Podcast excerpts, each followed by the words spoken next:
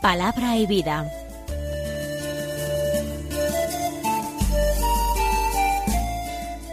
Con el padre Manuel Horta, desde Sevilla.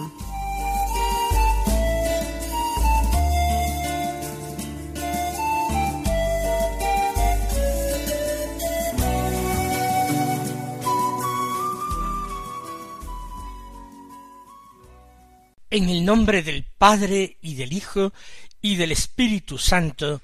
Amén. Alabados sean Jesús y María.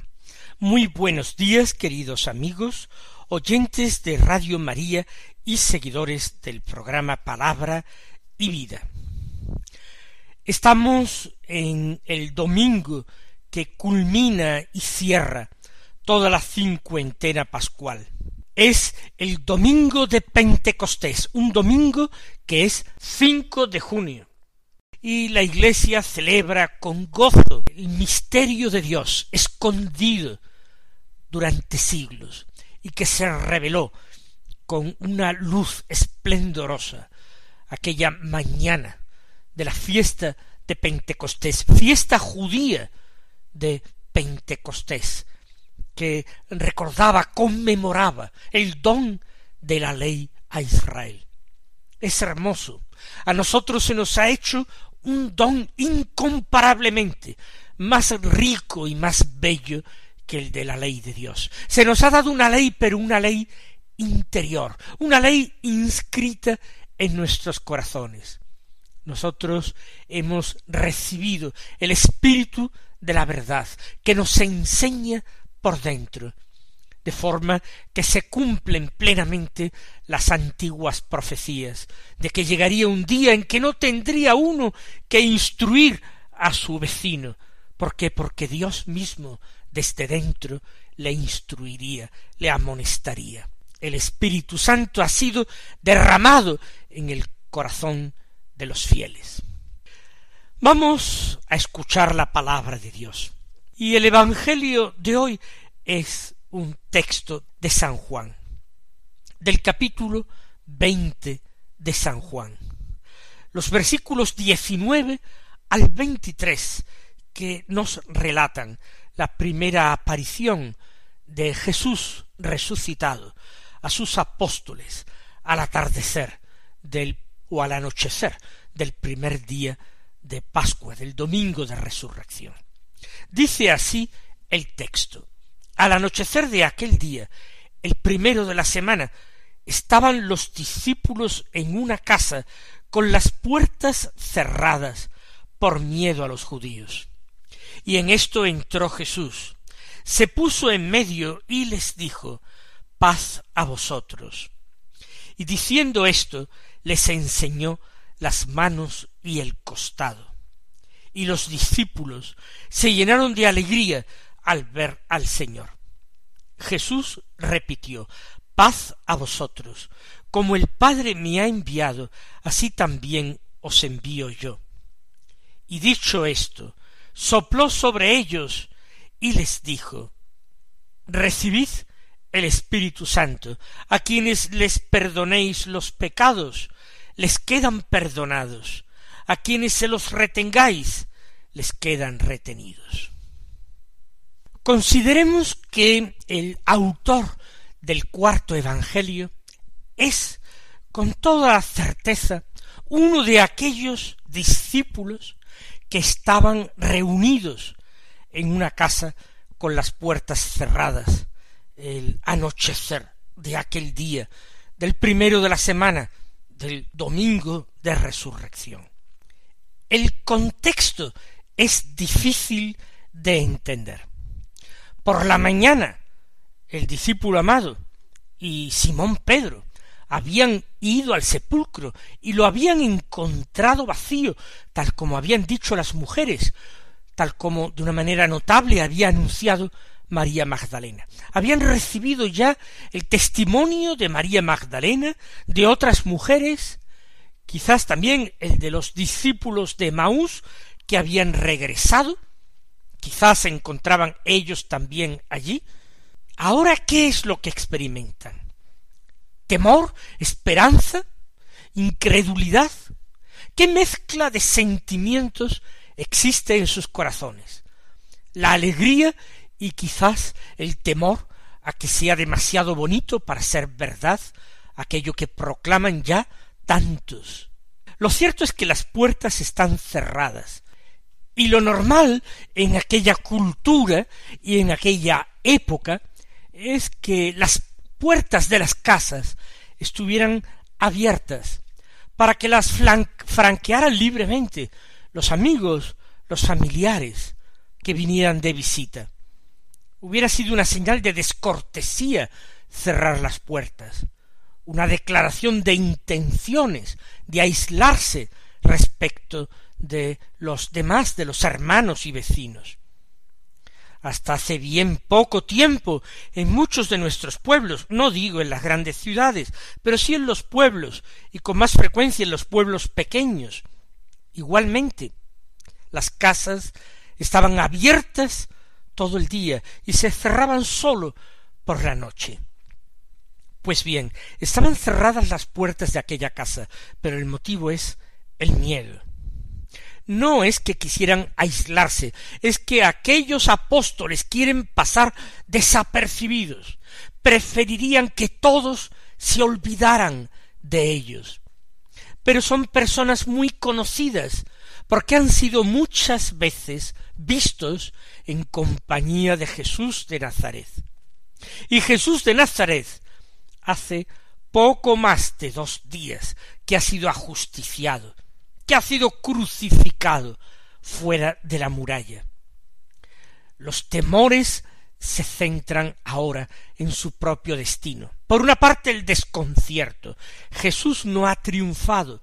La gente finalmente le dio la espalda, no se puso decididamente a su favor para traer el reino de Dios. Nos hemos quedado solos, nos hemos quedado pocos, ya están lejos aquellas multitudes que se reunían en torno a él para escuchar su palabra, para contemplar sus milagros. Ahora es preferible que las autoridades, tanto las autoridades del pueblo, las autoridades de Israel, como las autoridades romanas, se olviden de ellos.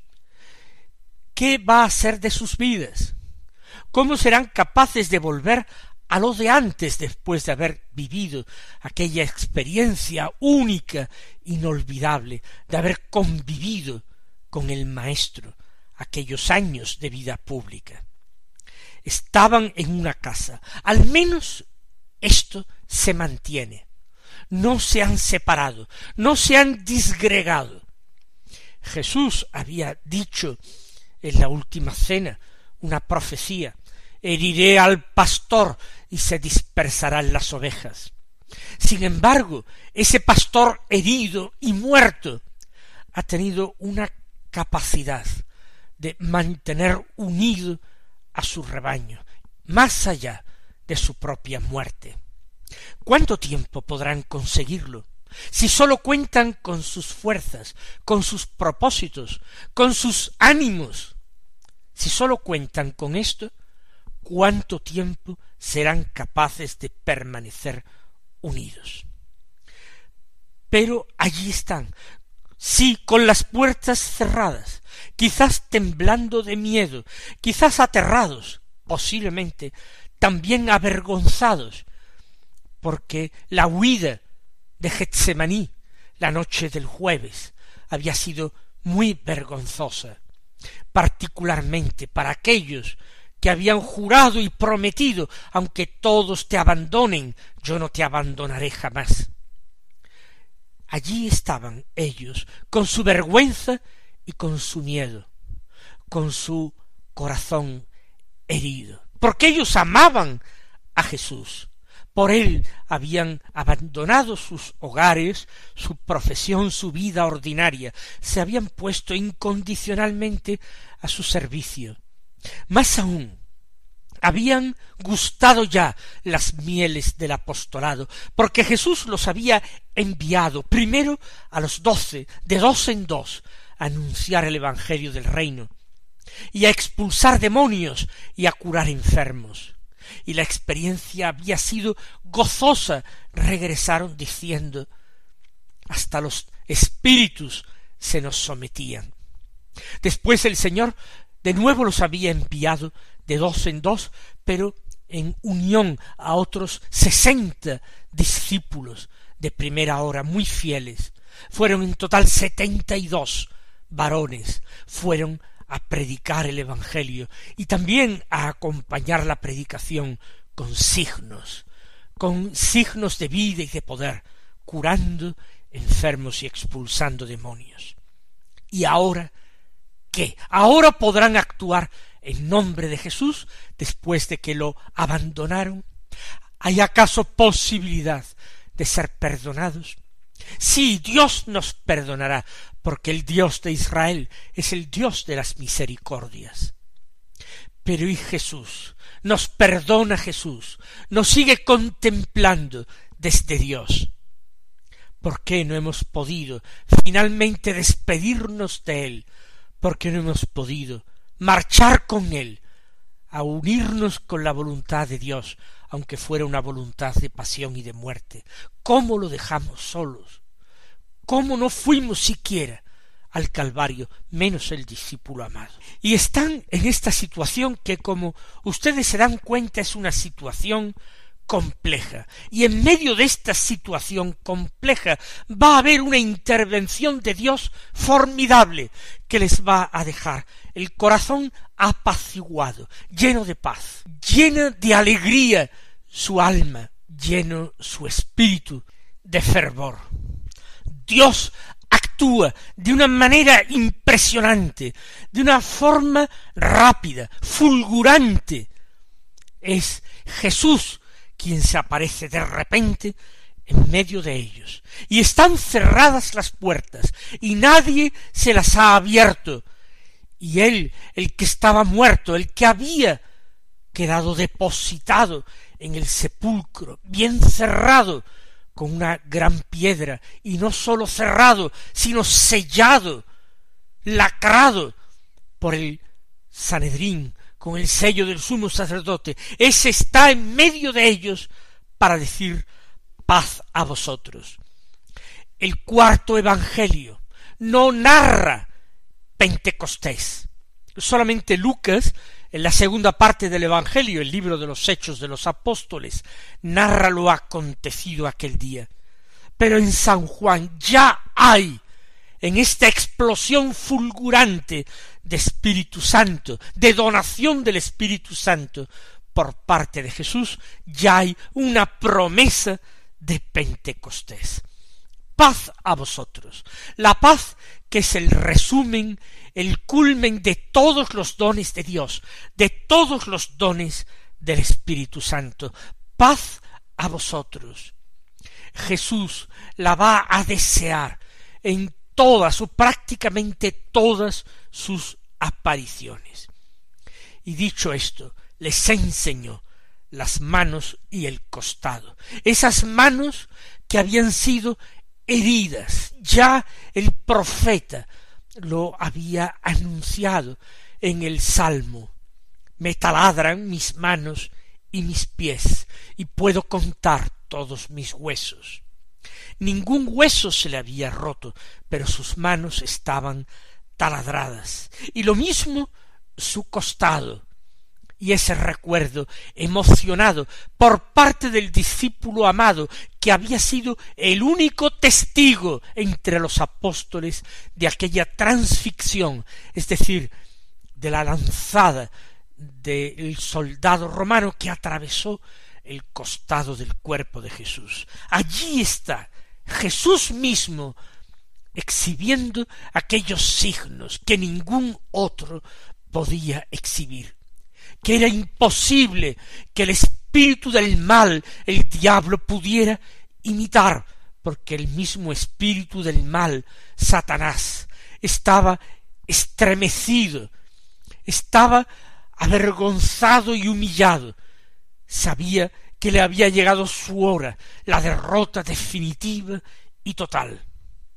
Esas heridas luminosas, esas heridas inimitables, la prenda de nuestra salvación, Vamos a darle gracias al Señor, porque a cada uno de nosotros quiere hacernos partícipes de la misma gracia y de la misma experiencia, de la gracia de la paz, de ese don del Espíritu Santo y de esa otra experiencia extraordinaria, de sus heridas sacratísimas luminosas, de sus heridas redentoras e inconfundibles. El Señor quiere que también nosotros nos acerquemos a ellas, las toquemos, las experimentemos y finalmente entremos en ellas para en ellas particularmente en la de su costado vivir y morir. Oramos diciendo, dentro de tus llagas, escóndeme.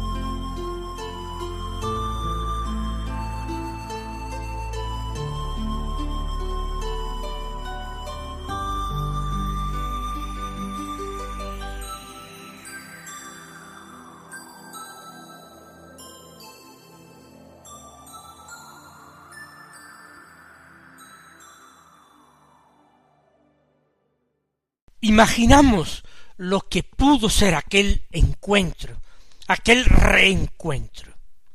Imaginamos el corazón cómo le saltaría en el pecho, cómo palpitaría desbocado.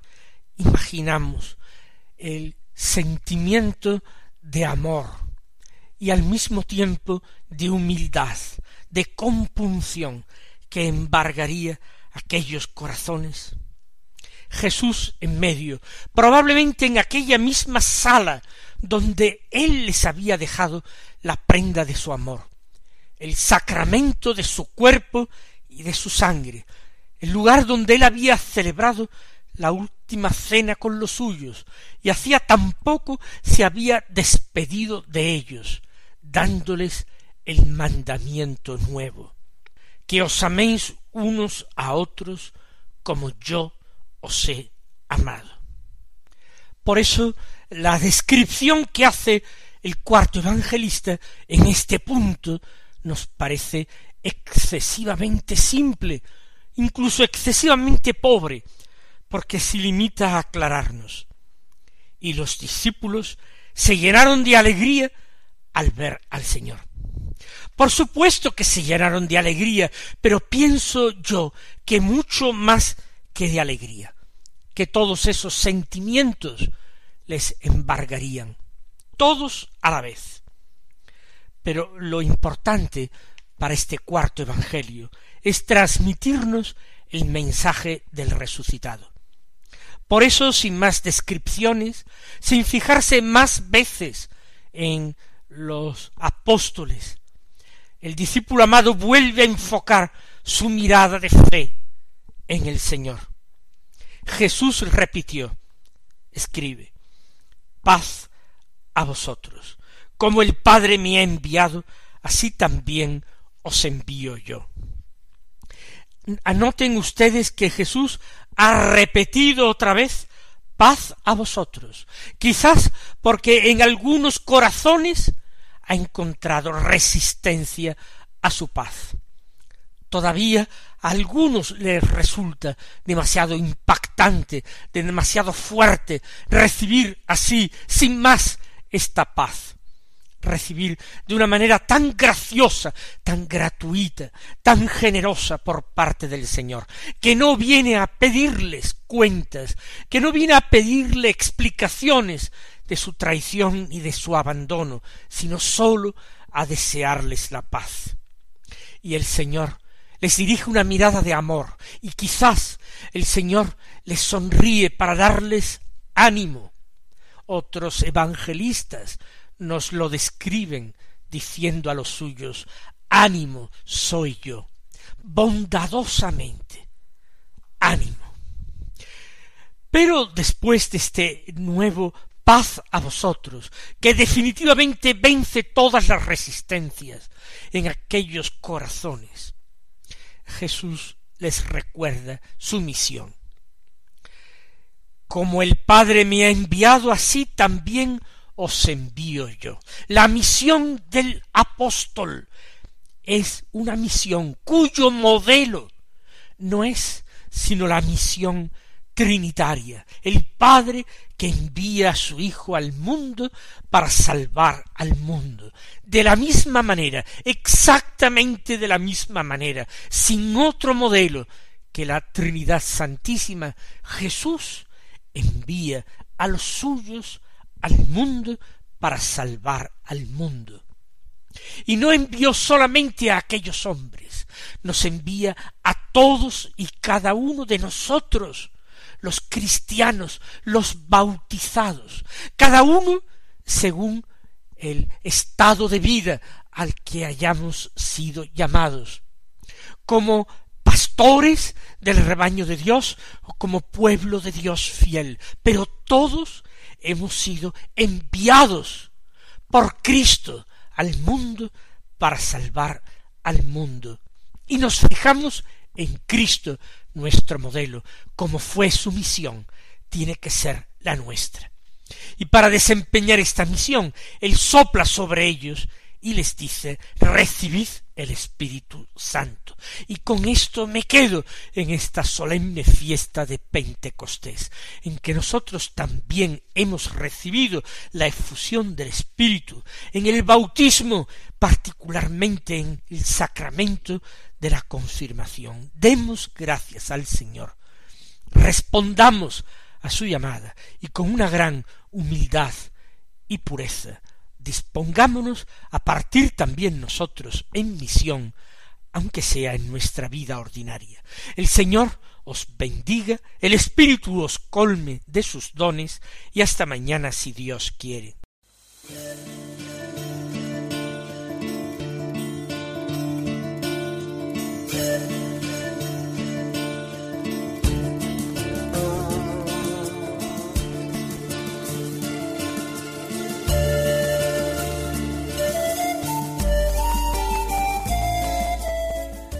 Concluye Palabra y Vida, un programa dirigido desde Sevilla por el Padre Manuel Horta.